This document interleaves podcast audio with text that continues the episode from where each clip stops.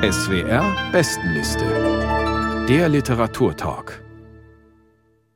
Wir kommen zu Platz 2 und zu Juri Andruchowitsch neuem Roman Radionacht, der ebenfalls für den Surkamp Verlag ins Deutsche übersetzt worden ist und in diesem Fall von Sabine Stör aus dem Ukrainischen. Sandra Kegel, im Mittelpunkt dieser, so kann man sagen, weit verzweigten Geschichte steht ein Mann namens Josip Rotzki, der auf sein abenteuerliches Leben zurückblickt und nun Moderator eines seltsamen Radiokanals ist. Wo befindet sich denn diese Sendeanstalt und was geht da über den Äther? Ja, die Sendeanstalt befindet sich, das erfahren wir ganz zum Schluss erst, auf einer Gefängnisinsel, also an einem ganz entlegenen Ort am Nullmeridian. Ja, wir haben mit diesem Josip Brodsky eine ganz verrückte Figur, die wir aus zwei Erzählebenen kennenlernen. Er ist eigentlich Night Talker in einem Internetradio und wir erleben seine Radioshow von Mitternacht bis morgens um acht an einem 13. Dezember. Und dann gibt es noch einen ominösen Biografen, der im Auftrag eines internationalen Komitees die Lebensgeschichte dieses Josip Horotzky rekonstruieren soll. Und so lernen wir ihn von zwei Seiten kennen. Und dieses Buch ist sozusagen in seiner Vielfalt, in seiner Verrücktheit, also kaum zu beschreiben. Es ist ein Thriller, es ist eine Parodie, eine Parodie auf biografisches Schreiben, es ist eine Flüchtlingsgeschichte, es ist eine Hommage an das Radio, mithin das Medium, in dem wir uns hier ja gerade befinden. Und der Autor Andruchowitsch, der selber noch zu Sowjetzeiten gelebt hat und selber erfahren hat, was das Radio in einem von einer Diktatur gelenkten Mediensystem für eine Sonderrolle gespielt hat und spielen kann. Nämlich tatsächlich wurde über das Radio noch sowas wie Freiheit gelebt und Opposition gelebt. Das alles spielt hier rein und schon die Identität dieses Helden ist ja einigermaßen unklar. Das sieht man auch schon am Namen. Das ist so eine Mischung aus Trotzki, Brodsky, Josef Roth. Alles spielt da irgendwie mit rein. Man weiß gar nicht genau, ob wir den auch in seiner Konsistenz ernst nehmen dürfen, ob das nicht auch eine Projektionsfläche ist. Aber nehmen wir mal an, diese Figur hat tatsächlich sozusagen eine klare Erzählkontinuität. Was hat ihn denn überhaupt auf diese namenlose Insel gebracht? Also das ist ein Buch voller schwarzer Romantik und einem grotesken Humor und einem karnevalistischen Erzählen, das ihn sogar ins 15. Jahrhundert katapultiert. Also von einer klassischen Erzählhaltung kann man hier nicht sprechen. Er ist Musiker, er ist Rockmusiker gewesen, Früher war er auch mal Pornostar. Und als Rockmusiker ist er dann in einer postsowjetischen Republik. Man könnte jetzt annehmen, es ist die Ukraine. Vieles deutet darauf hin, anderes aber auch nicht, weil in diesem Land eben die Revolution misslingt. Also es könnte auch Belarus sein. Also ist auf jeden Fall eine postsowjetische Republik. Und wie auf dem Euromaidan 2014, als viele Ukrainer mit Musik demonstriert haben und den Diktator Lukaschenko verjagt haben, ist auch unser Held sozusagen als Musiker auf einer Demonstration beteiligt und äh, wird dann dort gefangen genommen, verschleppt. Man bricht ihm die Finger, weshalb er eben nicht mehr als Musiker arbeiten kann, sondern wie wir ihn dann erleben, als DJ quasi. Er reist mit einer jungen Gefährtin durch ganz Europa auf der Flucht, auf der Flucht vor ominösen Geheimdiensten, mehreren Geheimdiensten, die auf der Flucht sind. Zwischenzeitlich ist er in der Schweiz im Gefängnis, freundet sich dort an mit einem Betrüger, der ein Depot hat, ein ominöses Depot mit sehr viel Geld drauf, äh, das er mit kriminellen Methoden sich natürlich beschafft hat. Es gibt die verrücktesten Situation, in diesem labyrinthischen Erzählen. Und etwas ganz Besonderes ist, dass die Musik, die ja für ihn so eine große Rolle spielt, dass die als quasi zweite Erzählebene eingezogen ist durch einen QR-Code, der in diesem Buch abgedruckt ist. Und man kann sich also diese Songs anhören, die der Night Talker nach jeder Stunde vorstellt und abspielt. Und das, das ist nochmal so eine ganz sinnliche Erfahrung in diesen Text hinein. Ja, ich habe es dann auch genauso gemacht. Ich habe den Text dann mit diesen Songs gehört und das passt ja dann auch wirklich dazu. Und wir hören jetzt einen Abschnitt aus dem Roman. Man hätte sehr viele nehmen können. Wir haben uns dann auf eine dieser elegischen Nachtmoderationen entschieden. Und ich glaube, das ist auch richtig, um mal diesen seltsamen Moderator kennenzulernen. Sebastian Miro liest aus Radionacht von Juri Andruchowitsch. Bitte sehr. Ich floh vor dem Imperium, als es gerade zerfiel. Ein komischer Satz, oder? Warum vor etwas fliehen, das schon zerfällt? Aber da ist nichts komisch. Tatsächlich gab es zwar den Zerfall, aber das Imperium blieb erhalten. Nur dass es plötzlich möglich war zu fliehen. Also beschloss ich, mich wieder mit meiner lieben Mutter zu vereinen. Sie war schon früher ausgereist, natürlich in den Westen, mit ihrem dritten Mann, wieder ein Förster. Die Besonderheit ihres dritten Försters war, dass er als Mormone verhältnismäßig leicht grünes Licht für die Immigration bekam. Ich brauchte mich meinen Eltern nur anzuschließen oder, wie man in den Formularen zu schreiben lernte, mich mit der Familie meiner Mutter wieder zu vereinigen. Tatsächlich fand Gott sei Dank keinerlei Wiedervereinigung statt. Ich vertrödelte unter ihrem Dach kaum eine Woche und weg war ich. Aber das ist eine andere Geschichte.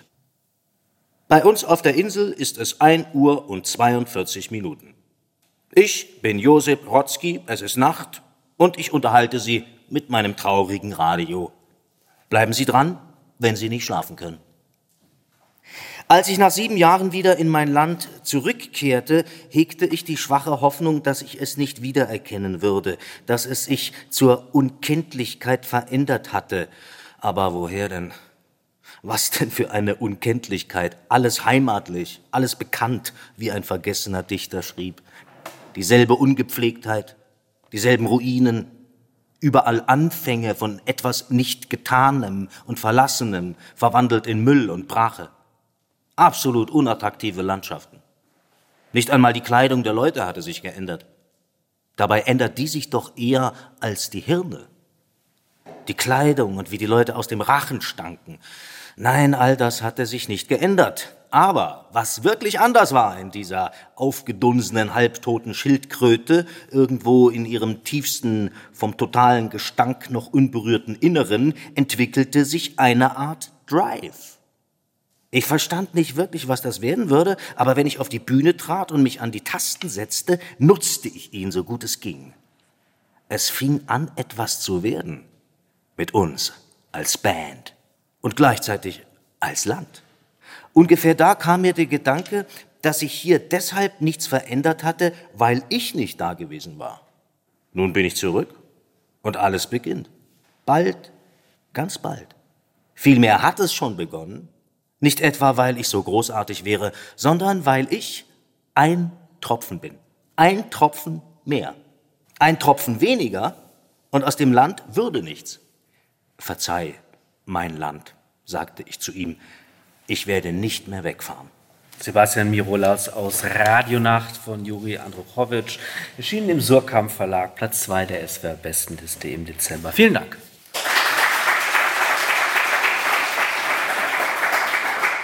Beate Tröger, wir haben es schon gehört, diese melancholischen Moderationen sind nur eine Erzählebene dieses Textes.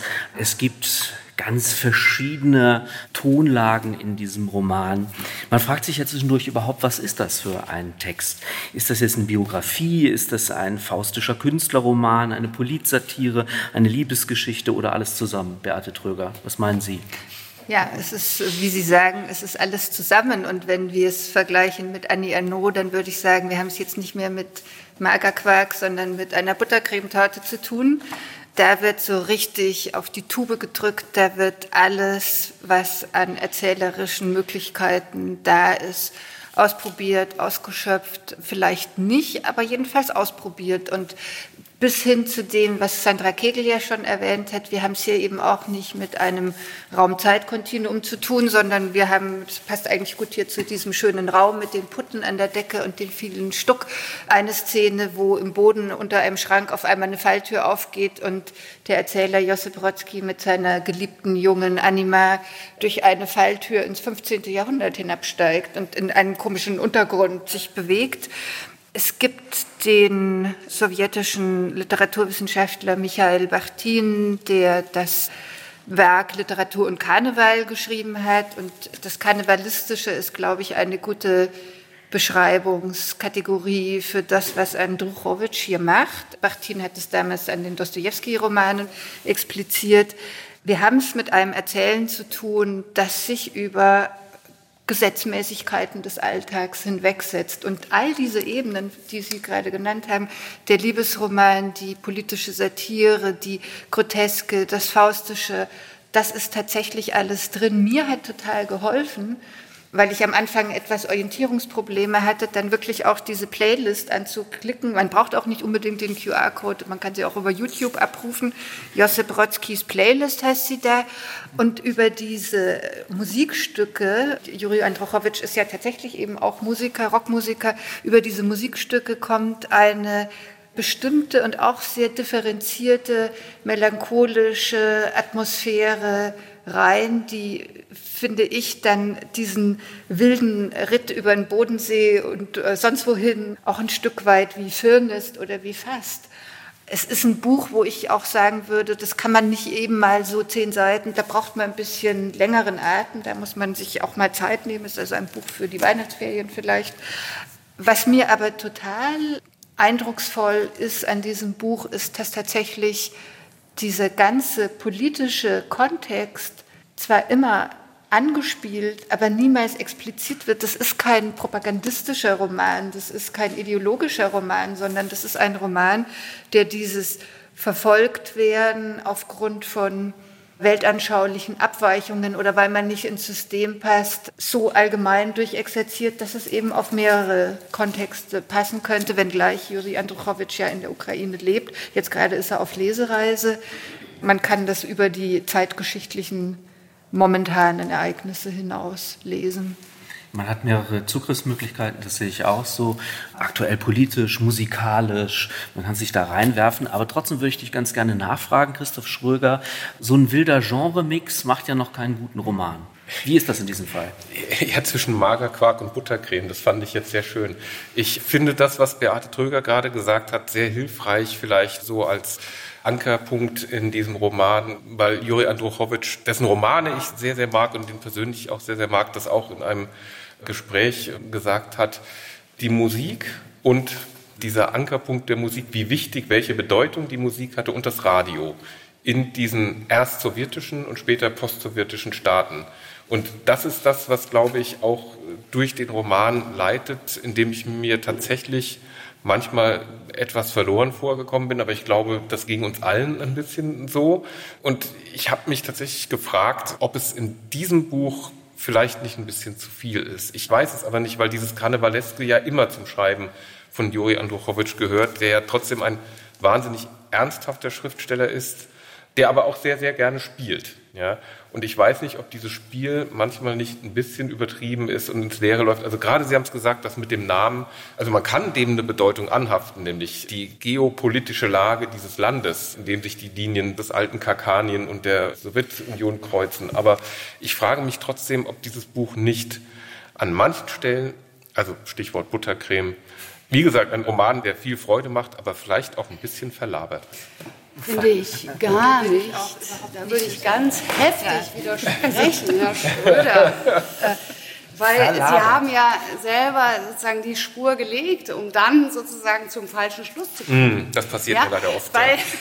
dass man sich verloren fühlt in dieser Lektüre, ja, dass man es nicht zu greifen kriegt, das ist sozusagen eine ganz existenzielle Erfahrung, die sozusagen poetologisch gewollt ist. Das mm. ist nicht etwas, was Ihnen widerfährt, sondern darum geht's, wie auch überhaupt dieses Moment des Vertriebenseins, des nicht mehr Dasein Könnens, das ja hier auch in einer Weise auf allen Ebenen durchexerziert wird, etwas ist, was die Situation der Ukrainer heute darstellt. Also hier haben wir es tatsächlich mit dem Fall von Literatur zu tun, die eben so eine feine Membran hat, dass man es fast prophetisch nennen ja, könnte. Ja, das ja? ja, also das ist geschrieben worden, zumindest veröffentlicht worden 2021 in dem ukrainischen Verlag.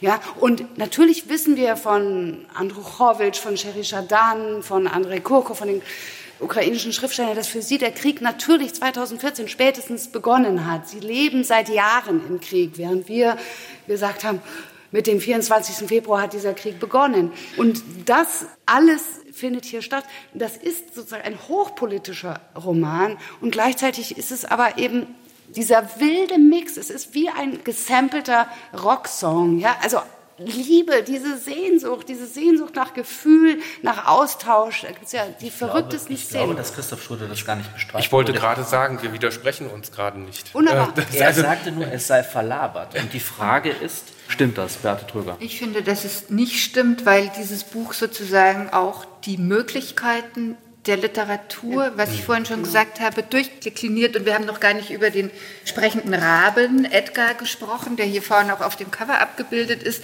Also das ist ein antirealistischer Roman in dem Sinn, dass er auf die Möglichkeiten der menschlichen Existenz in jeder Hinsicht abhebt. Es gibt wahnsinnig schöne Liebesszenen und dass diese geliebte Anima heißt, ist ja kein Zufall. Das ist sozusagen die Verkörperung des Prinzips des Weiblichen. Also wir haben auch da sozusagen Adam und Eva mit drin. Wir haben wirklich eine Comedy humaine, wie man sie sich eigentlich nicht besser vorstellen kann, eben mit diesen osteuropäischen Einsprengseln oder Anhaltspunkten, aber verlabert ja, also würde ich widersprechen. Gesagt, also ich, es ist ja nicht so, dass ich so ganz unbeleckt bin. Es ist auch nicht der erste Roman von Juri Andruchowitsch, den ich gelesen habe. Das ist ja dann auch immer, wenn man sagt, ja, ich habe sie alle gelesen, habe ich, glaube ich, in diesem Fall tatsächlich auch. Mhm. Und ich schätze ihn sehr. Und es sind ja Stilmittel, die er immer wieder einsetzt. Und es sind auch Techniken, die er immer wieder einsetzt. Und ich stimme ihm bei allem zu, was Sie gesagt haben. Also auch die Möglichkeiten der Literatur und so weiter und auch die Schönheit, die diese Möglichkeiten bieten. Mir ist es in diesem Fall nur ein bisschen viel. Schön wäre es doch, wenn Annie Ernaux mal einen Roman von Juri Andruchowitsch lektorieren würde. Das, äh, also, ja, dann, äh, gut, dann bliebe wahrscheinlich nicht viel übrig, außer 48 Seiten, aber trotzdem, also Sie verstehen, was ich meine. Ich mag Juri Androfort, ich mag seine Bücher sehr, auch diese sehr abgedrehten postmodernen Romane. Und hier denke ich vielleicht, ob, Sie haben ja Bachtin erwähnt, also ob diese karnevaleske Profanisierung vielleicht nicht manchmal zu sehr als Gift in diesen Roman reinwirkt. Das ist nur eine, glaube, eine Frage. Ich würde sagen, es ist am Ende weil ja. Sie gefragt haben, was ist das jetzt eigentlich für ein Buch, würde ich sagen, es ist ein großes Trauerbuch. Es ist eine Trauer, es ist ein Requiem auf Osteuropa. Was mit dieser Weltgegend in den letzten 30 Jahren passiert ist, das würde ich sagen, das ist sozusagen die Summe dieses Buches. Also ich war davon wirklich zutiefst ergriffen. Das wollen wir jetzt mal so stehen lassen. Platz 2 der SWR-Bestenliste im Dezember, Radionacht von Juri Andruchowitsch. Vielen Dank.